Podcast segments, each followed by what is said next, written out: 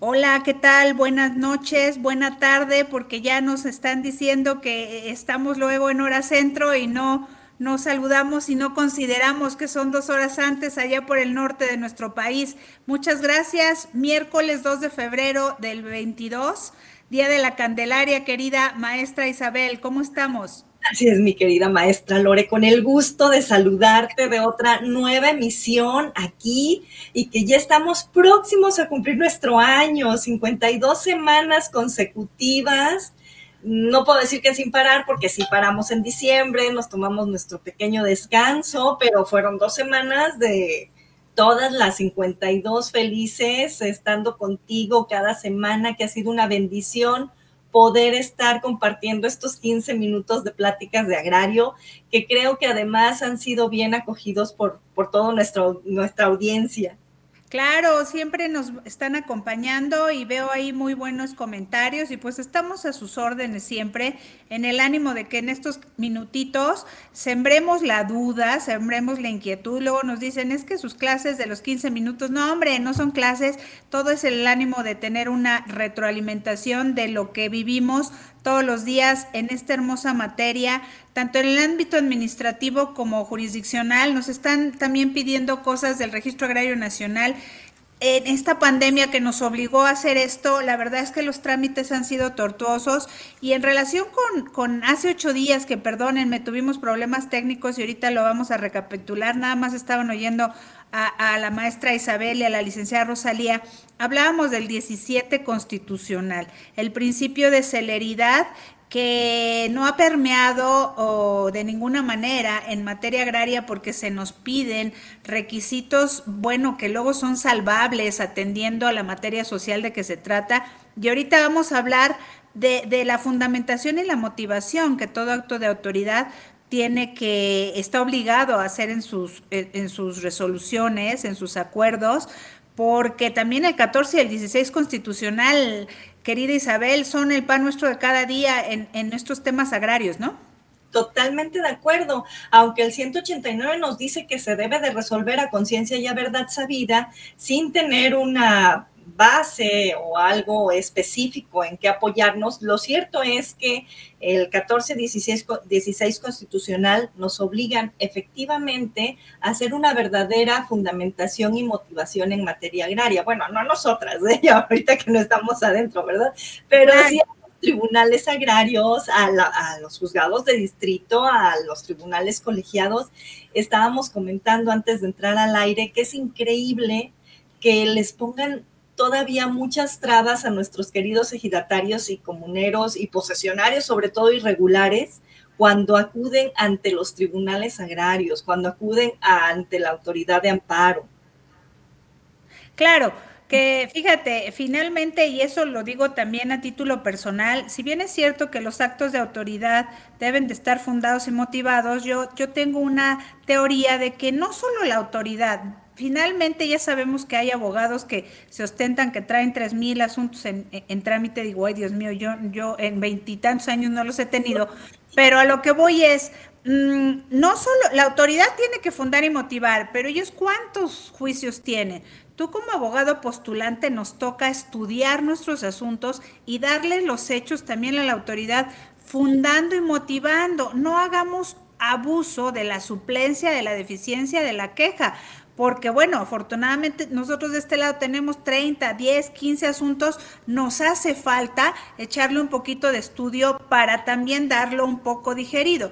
Ahora bien, si bien es cierto, como lo señala la maestra Isabel, que en términos del 189 se resuelven los asuntos en materia agraria a verdad sabida y a conciencia, lo cierto es que otra vez 14 y 16 constitucionales nos habla de las formalidades esenciales del procedimiento y ahora con el derecho convencional, ya sabemos que no, o sea, no las podemos eh, eh, eh, evadir, pero tampoco ser tan tortuosos en materia social, porque señalábamos antes de entrar con ustedes a platicar un solar urbano. A ver, si tú estás siguiendo a demandar el reconocimiento de ese solar, ¿de dónde carambas vas a tener la calidad agraria? A lo mejor llegaste a ese poblado, te asentaste, entonces es un requisito que no lo vas a cumplir. ¿Es correcto, Isabel? Totalmente de acuerdo. Y si nos vamos a, a, la historia, que realmente es lo que nos debe de llenar en materia agraria, desde el Código de 1942 ya se habla de los solares urbanos y ya se habla de una transmisión de ese solar sin necesidad de tener una calidad agraria. O sea, estás hablando de que los puedes enajenar como si fuera una pequeña propiedad. Claro, con sus respectivas manifestaciones ante la asamblea, etcétera, etcétera, etcétera. Pero sin embargo ya es de costumbre y es muy en todos lados que nada más expide eh, la constancia de posesión por los integrantes del, comisariado ejidal o una simple sesión de derechos avalada por los integrantes del comisariado ejidal, ni siquiera por la Asamblea General de Ejidatarios. ¿Y qué sucede cuando llegas a los tribunales agrarios que te obligan y te solicitan sí o sí una acta de asamblea que respalde esa constancia de posesión, la cual no vas a tener a lo mejor nunca. No, y además, bueno, en el peor de los casos, si te previenen en términos del 181 de la ley agraria, bueno, pues con la pena contestemos bajo protesta decir verdad que se carece esa de acta de asamblea y que tiene la obligación de admitirnos nuestro escrito inicial de demanda y ya será sujeto a valoración al emitir la sentencia correspondiente que nos digan eh, su criterio al respecto. Y es que nos da pena, pero luego eh, cuando nos llegan preguntas decimos, bueno, ¿en qué tribunal? Eh, recordemos, cada tribunal tiene autonomía, ¿sí? Es decir, criterios. Es decir, que cada tribunal resuelve como quiere, sí, pero no, o sea, no, pero sí. Perdón, y también depende de los criterios que se les van dando en los tribunales colegiados, resultado de los amparos directos que se promueven en contra de las resoluciones, ¿no? Es correcto. Y luego ves cada resolución de los tribunales colegiados, porque como bien comentas, nos hace falta estudiar, nos hace falta conocer la materia agraria y nos hace falta mucha historia en cuestión de códigos agrarios, ley federal de reforma agraria y ley agraria. Muchos nada más se quedan con la ley agraria y necesitan sí o sí conocer desde los anteriores códigos agrarios y la Ley Federal de Reforma Agraria, incluso hasta reglamentos.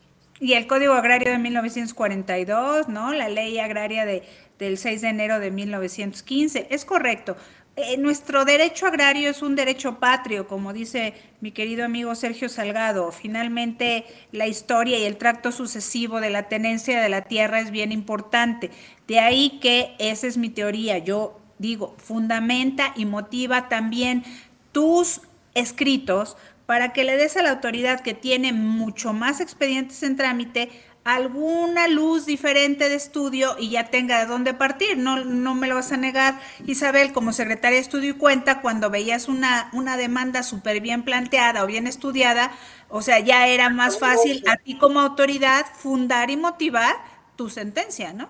Claro, y más cuando, por ejemplo, te ponen ya algunas jurisprudencias o algo que es obligación obvio del secretario de estudio y cuenta hacer su investigación y tiene que meterse a fondo y ver cuál jurisprudencia, cuál tesis aislada, qué criterios hay incluso en diferentes lugares, porque eso te ayuda a hacer una mejor sentencia más sustentada y no solamente decir el por qué, sino el señalar como bien, bien, lo bien lo señalas, valga la reiteración, este, fundando y motivando debidamente. Y cuando utilizas incluso derechos humanos, los, organismos internacionales, las, convenciones, etcétera, no sabes qué maravilla, porque vas a ayudar al, estudio y cuenta o al tribunal a que refuerce tu sentencia, a que realmente se haga un, una valoración excesiva sobre fundamento y motivación. Claro, que e, es la idea es que estos principios constitucionales a los que nos hemos referido desde la plática de la semana anterior que salió por virtud de un asunto que fue la, la, maestra Isabela verificar que ya tenemos cinco años sin poder abrir la audiencia, perdónenme, se junta el hambre con las ganas de comer, porque ahí se da precisamente una violación al principio de celeridad previsto en el artículo 17 constitucional, más la falta de eh, pronunciamiento en relación a unas medidas que solicitaste, unas diligencias precautorias del 166 de la ley agraria, que las solicitaste desde hace cinco años, no las dictan, cuando las dictan viene la pandemia, las dictan en junio, entregan un oficio en septiembre, ya cambiaron de propietario las tierras, evidentemente tienes que llamar a las... No, bueno, es un asunto de nunca acabar porque no puedes integrar la relación jurídico-procesal y en consecuencia no se puede abrir la audiencia, ¿no, Isabel?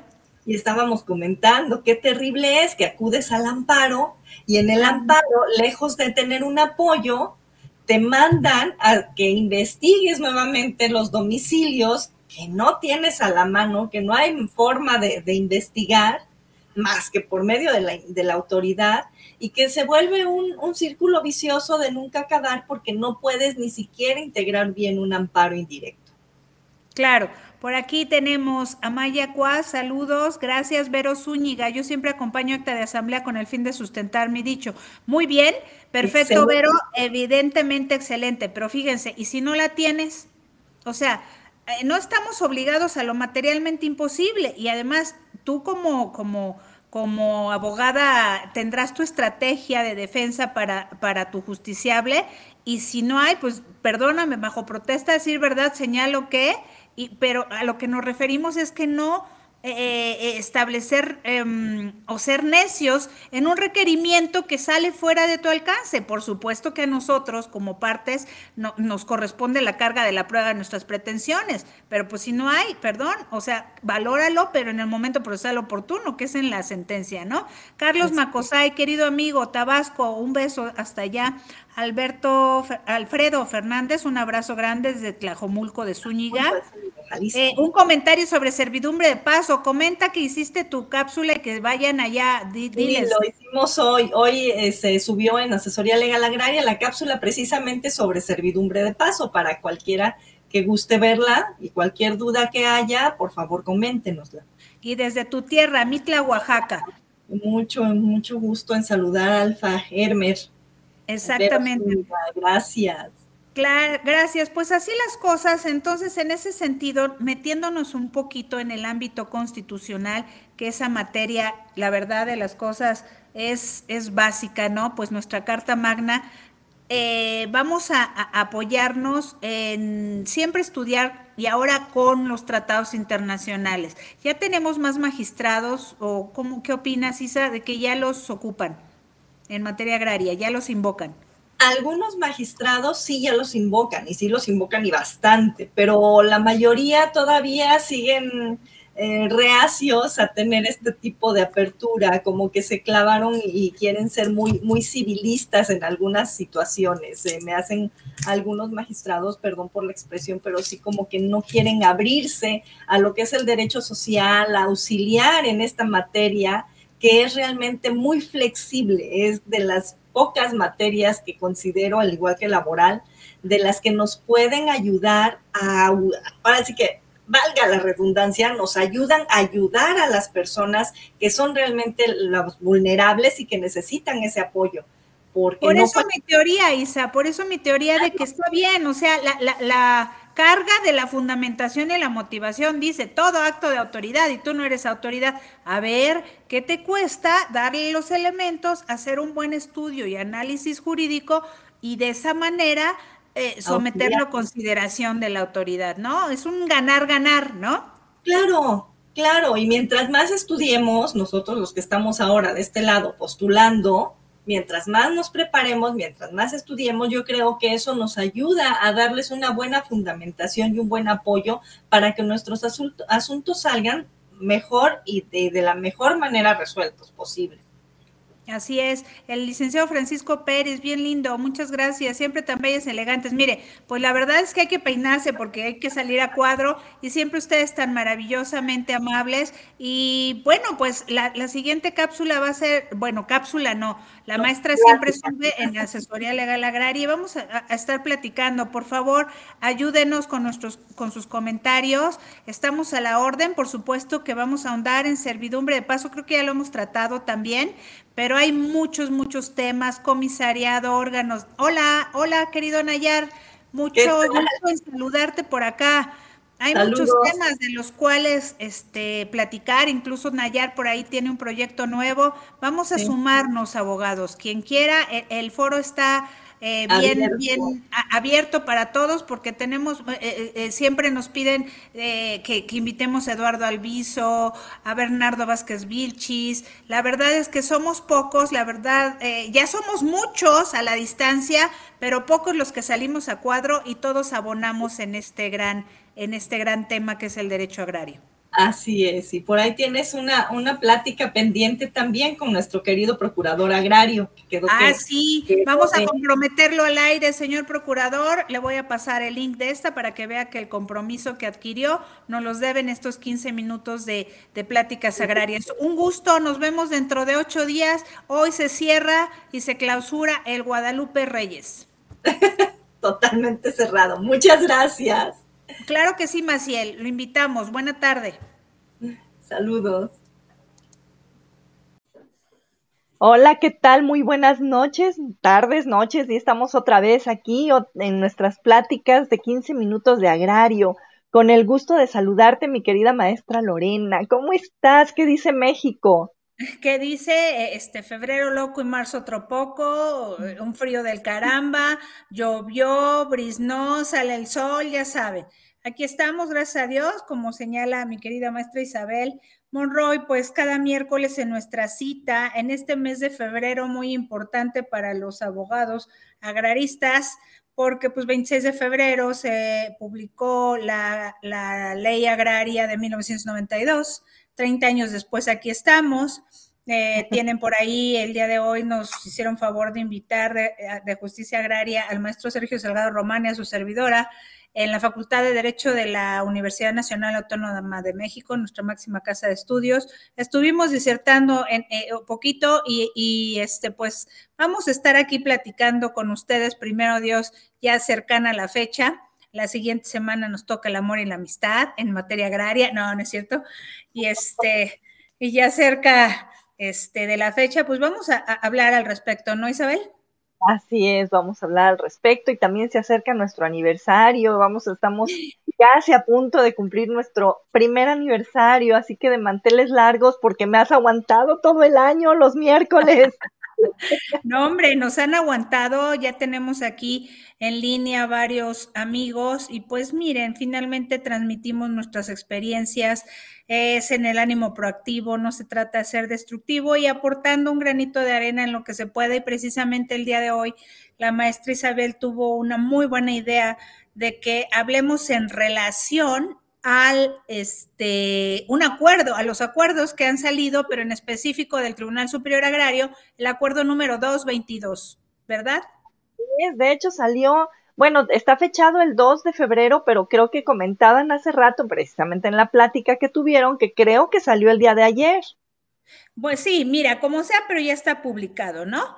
y, es correcto. Em, no sé, eh, finalmente lo toman los integrantes del Pleno del Tribunal Superior Agrario y para que todos nuestros amigos que nos están escuchando nos referimos al Acuerdo General 2, diagonal 2022, que lo van a encontrar en la página de los tribunales agrarios y en varios portales eh, de las redes sociales, que ya lo subimos, Justicia Agraria México, Asesoría Legal Agraria, en muchos lo han subido, que emite el Pleno del Tribunal por el que se aprueban los lineamientos para la recepción, substanciación, resolución de los asuntos de la competencia ordinaria del Tribunal Superior Agrario, eh, que, es, que están previstos en la ley orgánica de los tribunales agrarios, en la LOTA, recursos de revisión, conflictos competenciales, excusas excitativas de justicia, quejas jurisdiccionales y facultades de atracción. Em, e, evidentemente, salvo tu mejor opinión, Isabel, pues estamos emulando al Poder Judicial de la Federación que tiene eh, eh, acuerdos de esta naturaleza en el ánimo de que sea más explícito el trámite, aunque bueno, para efectos legales, los términos y, el, eh, para la sustanciación de todo esto, cuya competencia recae en el Tribunal Superior Agrario, pues bien establecida en la ley agraria y en la ley orgánica, ¿no? orgánica, incluso se hace referencia en este acuerdo eh, a la, espérame te digo, al, a las este, unidades técnicas, administrativas, personas servidoras públicas de los tribunales agrarios, porque va a ser observancia general y obligatoria tanto para el Tribunal Superior como para los tribunales unitarios. Y obviamente todos los, los órganos internos, el órgano de control, las unidades técnicas y administrativas, y en fin, todos los que comprenden al Tribunal eh, Superior y unitarios, agrarios. Claro, y que para poner en contexto a los amigos que no tenemos tanta eh, mm, experiencia en este sentido, ¿a qué nos referimos? Pues bueno, recordemos que los tribunales agrarios están compuestos por dos instancias, que es el Tribunal Superior Agrario y los tribunales unitarios agrarios, ¿no? Eh, ¿Qué es lo que pasa con las excitativas de justicia, conflictos competenciales? Conflictos competenciales, primeramente, pues sí, se han dado, no sé si tú los viste en la práctica entre tribunales unitarios. Entre tribunales unitarios. ¿Y qué hacen? Pues se, turnan o se mandan al Tribunal Superior Agrario para que sea él el que decida en un momento dado quién de los dos o cuál de los dos o tres tribunales, incluso a veces, tienen la competencia sobre alguna situación. ¿Y de cuándo sucede más esto? Cuando, fíjate, no sé, a ti te pasó en los tribunales, que hay polígonos que se encuentran, por decir algo aquí en Jalisco, por ejemplo, estamos hablando de dos, en dos municipios diferentes o diversos. Ah, que, está mitad y mitad, claro, claro. Entonces es ahí cuando viene un conflicto competencial, porque a cuál de los dos tribunales, si al 15 o al 16 o al 13, aquí en este caso, por ejemplo, Zapopan lo tiene el 16 y Tonalá o, o Tlaquepaque lo tiene el 15. Entonces, ¿a cuál de los dos tribunales le corresponde? En ese tipo de asuntos, algunas veces es cuando se turna al Tribunal Superior Agrario para que sea él el que decida cuál de los dos tribunales va a conocer de ese asunto en específico, refiriéndose al polígono que se encuentra fuera de la superficie del municipio en que se encuentra elegido. Claro, es bien importante referir, digo, para nosotros a lo mejor suena congruente porque nos dedicamos a esto, pero si bien es cierto que hay 32 este, estados federados, lo cierto es que hasta el día de hoy tenemos 56 tribunales unitarios y una sede alterna, precisamente lo que decía la maestra Monroy, que bueno, e, en el Estado de México tenemos tres, por ejemplo, ¿no? Eh, ¿Qué otro? ¿En Jalisco también o no?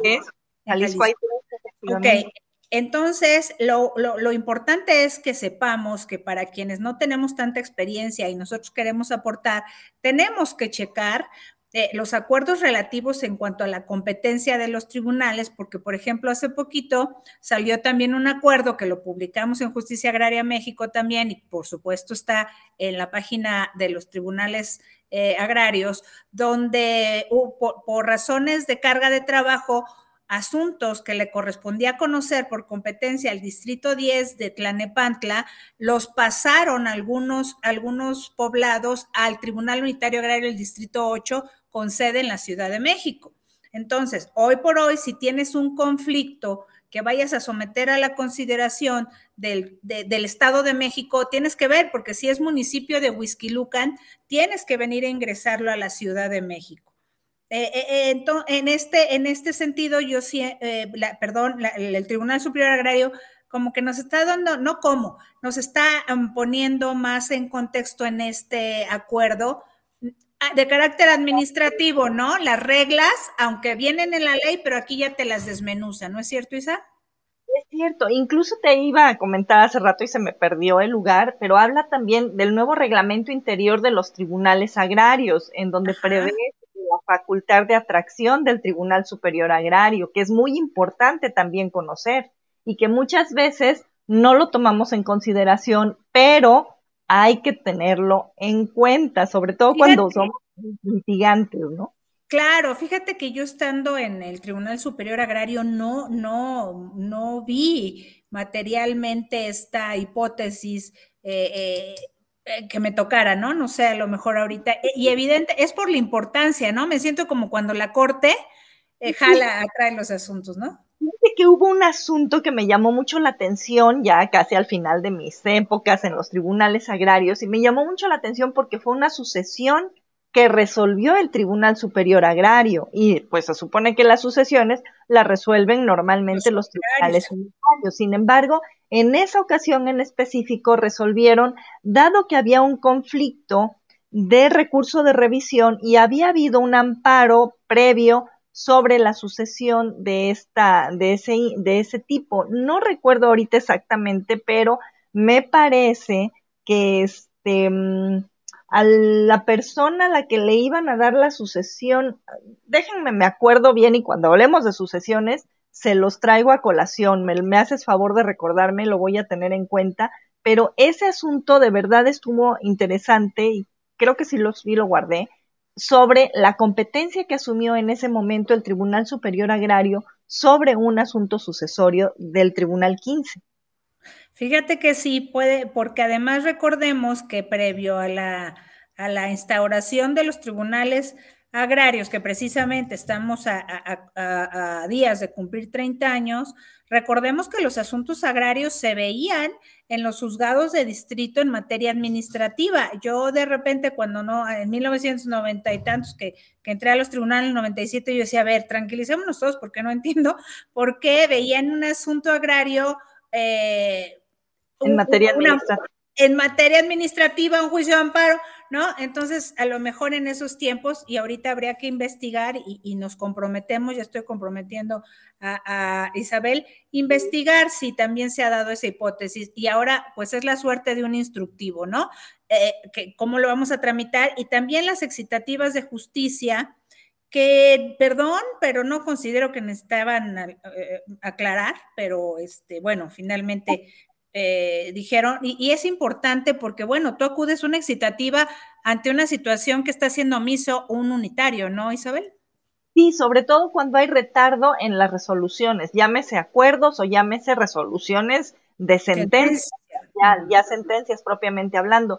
Y llama la atención porque también este acuerdo que hizo a favor el Tribunal Superior Agrario de, de sacar habla de un glosario y aquí ya habla de archivo electrónico, habla de días hábiles, de lo que es la ley agraria, la ley orgánica, perdón, las magistraturas de los tribunales agrarios, qué cosa es una persona servidora pública, porque hacen también mucho hincapié en cuestión de la responsabilidad de los servidores públicos. Ah, Entonces, está interesante, está interesante para, para conocerlo de fondo y darle una buena repasada y leída y estudiada para saber el porqué o el trasfondo de este acuerdo, que se me hace muy interesante. Y no menos interesante, y lo acabamos de subir también a Asesoría Legal Agraria, fíjate que sacaron un acuerdo para las cartas rogatorias. Sí, que un, convenio de colaboración, un convenio de colaboración que suscribieron con la Secretaría de Relaciones Exteriores. Se me hace padrísimo porque realmente aceleran el trabajo que hay en los tribunales agrarios.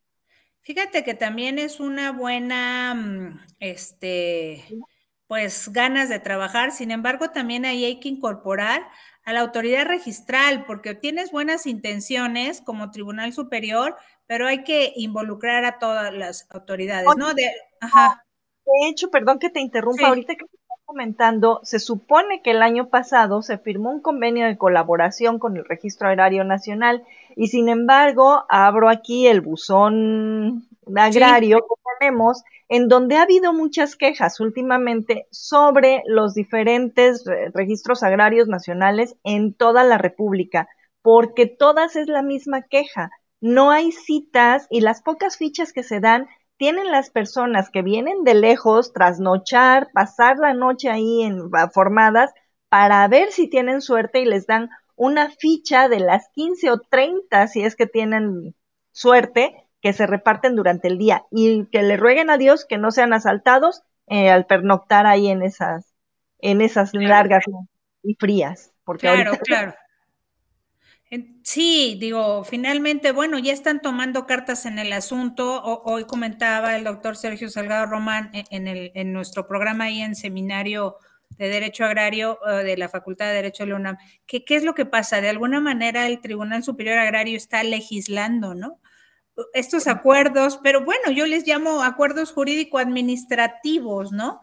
En el ánimo y me da gusto que el Pleno tenga esa actitud proactiva de, de, de, de, alguna manera ayudar al legislador, por así decirlo, ¿no? O de alguna coadyuvancia para que sí se hagan. Eh, Nereo Domínguez, presente de la Costa Libres de Guerrero. Gracias, abogadas. Dulcemar Cabrera Sánchez, soy estudiante de Derecho y me gusta mucho el tema de agrario. Por favor, qué bendición, a tus órdenes, todo. Elisha Flores, saludos, saludos maestras del Derecho Agrario. Sus cápsulas, comentarios y pláticas sobre la materia agraria nos ilustran mucho en el conocimiento de esta rama. Felicidades, sigan ilustrándonos. Salvador, a tus órdenes. ¿Ves más, ves más este, comentarios? Fíjate que te comentaba que estoy aquí en el celular y no pude ah. empezar a la página.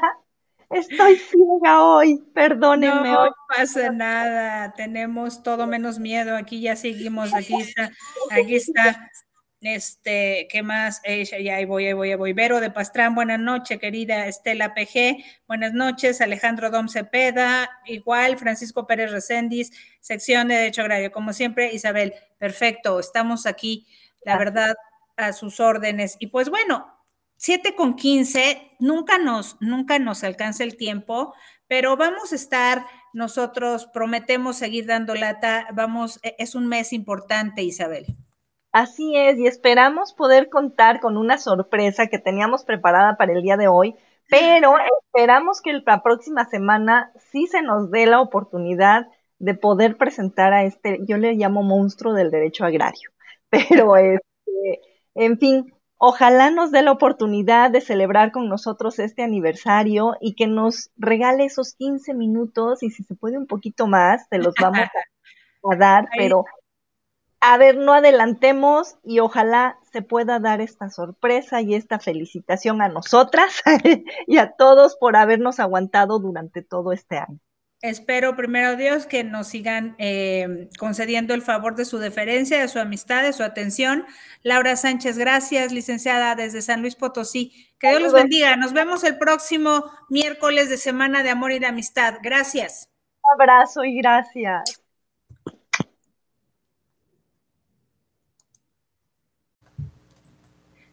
¿Qué tal? Bienvenidos, segunda temporada. Iniciamos otro año de nuestros 15 minutos de temas de agrarios de nuestro país. Evidentemente, la, mayoría atendiendo a expertise, nuestra maestra querida Isabel y, la mía, pues es en derecho agrario, ¿no? Porque todavía no hemos abordado ambiental, este, urbano, mucho derecho energético. Un gusto, un gusto y vamos por el capítulo uno de la temporada dos, querida Isa. Qué felicidad, mi querida maestra Lore, volver a estar otro año aquí iniciando contigo. Es de verdad fantástico, fabuloso. No, no sé cómo expresar mi, mi cariño y mi júbilo por este nuevo año que iniciamos. Iniciamos con manteles largos y creo que con un tema muy novedoso y actualizado completamente. Así es, hemos estado platicando con ustedes, queridos amigos, que nos hacen el favor de su atención en relación a los últimos acuerdos que ha emitido el Tribunal Superior Agrario que, bueno, son muy proactivos en el ánimo de ya poner orden y, e impulsar el trámite más expedito, pues, de una excitativa de justicia, del programa de itinerancia, pero también nos llamó la atención y en este en estos 15 minutos quisiéramos platicar con ustedes en relación al convenio de colaboración que celebraron eh, apenas el 4 de febrero pasado el Tribunal Superior Agrario o los tribunales agrarios representados por la magistrada presidenta, la licenciada Maribel Concepción Méndez de Lara, y la Secretaría de Relaciones Exteriores, representada en este caso por el actual canciller, el licenciado Marcelo Luis Ebrard Casaubón, que es con motivo de las cartas rogatorias que de manera cotidiana vemos, querida Isabel, en los tribunales cuando se habla de paisanos que tienen un problema mm, agrario, que son titulares de derechos agrarios y que por razones económicas o bueno, o de progreso, incluso de estudios, se fueron a otros, a otros países. Regularmente comentábamos antes de empezar, querida Isabel, que es Estados Unidos, ¿no? O Canadá, a mí me tocó Canadá. También, no me tocó a Canadá, pero sí muchos a Estados Unidos, en donde principalmente eran los hermanos que se les llamaba para las sucesiones. Correcto. esos son los más recurrentes, los hermanos que están allá o incluso los esposos que se van y las esposas los necesitan, ¿no? Aquí para adjudicarse los derechos de alguna forma. Claro que, que, bueno, sabemos que también está la figura civil de declaración de ausencia o presunción de muerte, porque digo, bueno, se va, se va, este, se van y los que avisan y los que no avisan, pues aquí hay que hacer otro trámite, ¿no? Pero en este caso estamos con nuestros conacionales que, bueno, teniendo derechos agrarios, pues tuvieron que irse a, radicar por allá y a trabajar, cómo resuelven sus asuntos. La idea está, y este convenio pues eh, es muy interesante porque en sus, en sus antecedentes y en su propósito señala que, bueno, el Plan Nacional de Desarrollo 2019-2024 precisamente dice que uno de los objetivos más importantes es que el entorno en el que viven también los campesinos estén en un estado de bienestar y pues predominantemente somos un país agrario con tradiciones indígenas, que pues si el 51% del territorio es propiedad social, pues imagínate la cantidad de, de, personas que tienen derechos agrarios. Tuve hace poquito la oportunidad de ir a la Secretaría de Relaciones Exteriores y se decía que más o menos, eh, números así, que hay 25 millones de mexicanos por allá. ¿No? Qué complicado. Y bueno, entre los mexicanos originarios más los que están haciendo allá. Sí, es terrible y es una gran cantidad de personas ahí en, Estados Unidos y en Canadá. Inclusive ahorita que decías, quiero hacer la acotación que por eso se reformó la ley agraria con el artículo 21 bis, en donde se da la declaración de ausencia en caso de no localizar o no saber en dónde encontrar a estos conacionales, ¿verdad?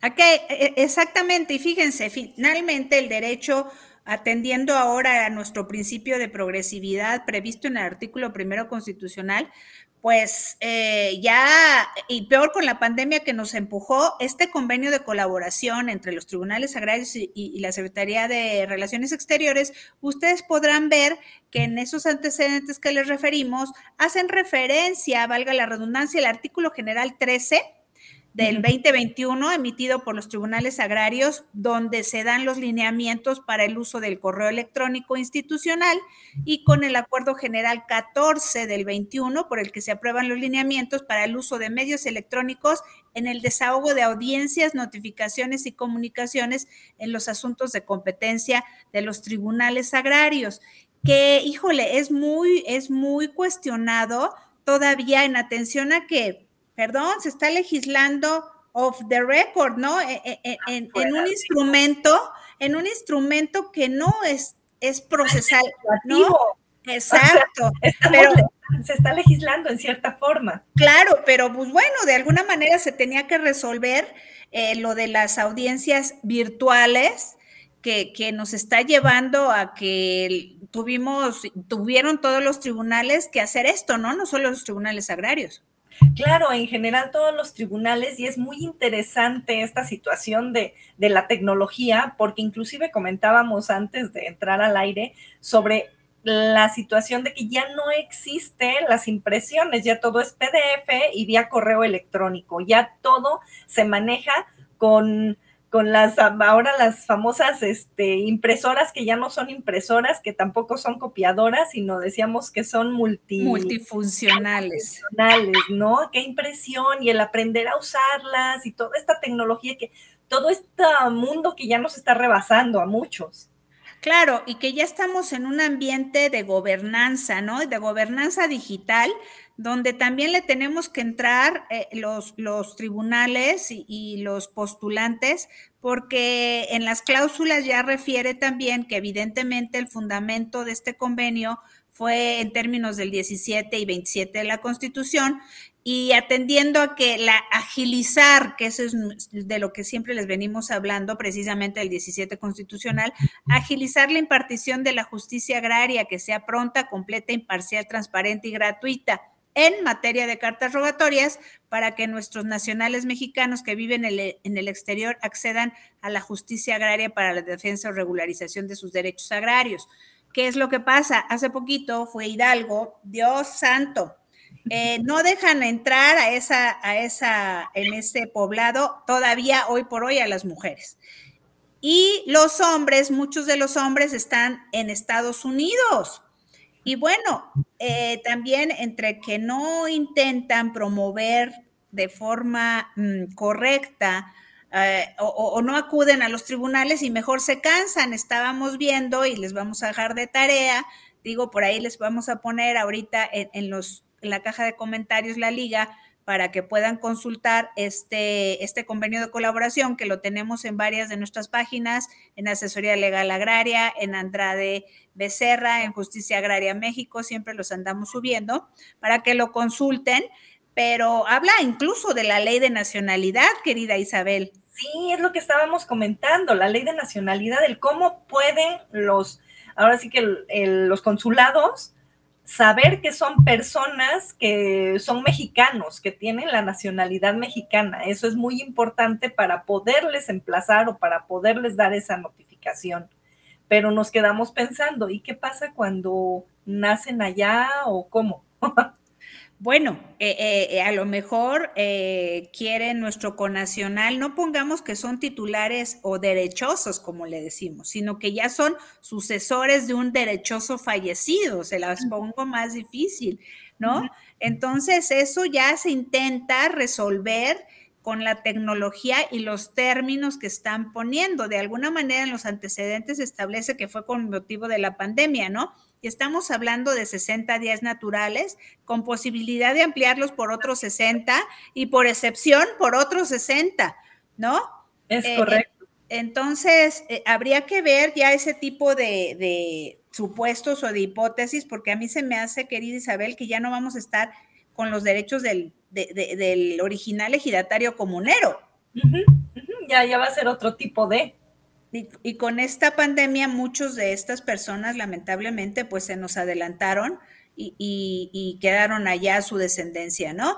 Nereo Domínguez Galindo, saludos, presente Costa Chica, Ayuta de los Libres, Ayutla de los Libres Guerrero.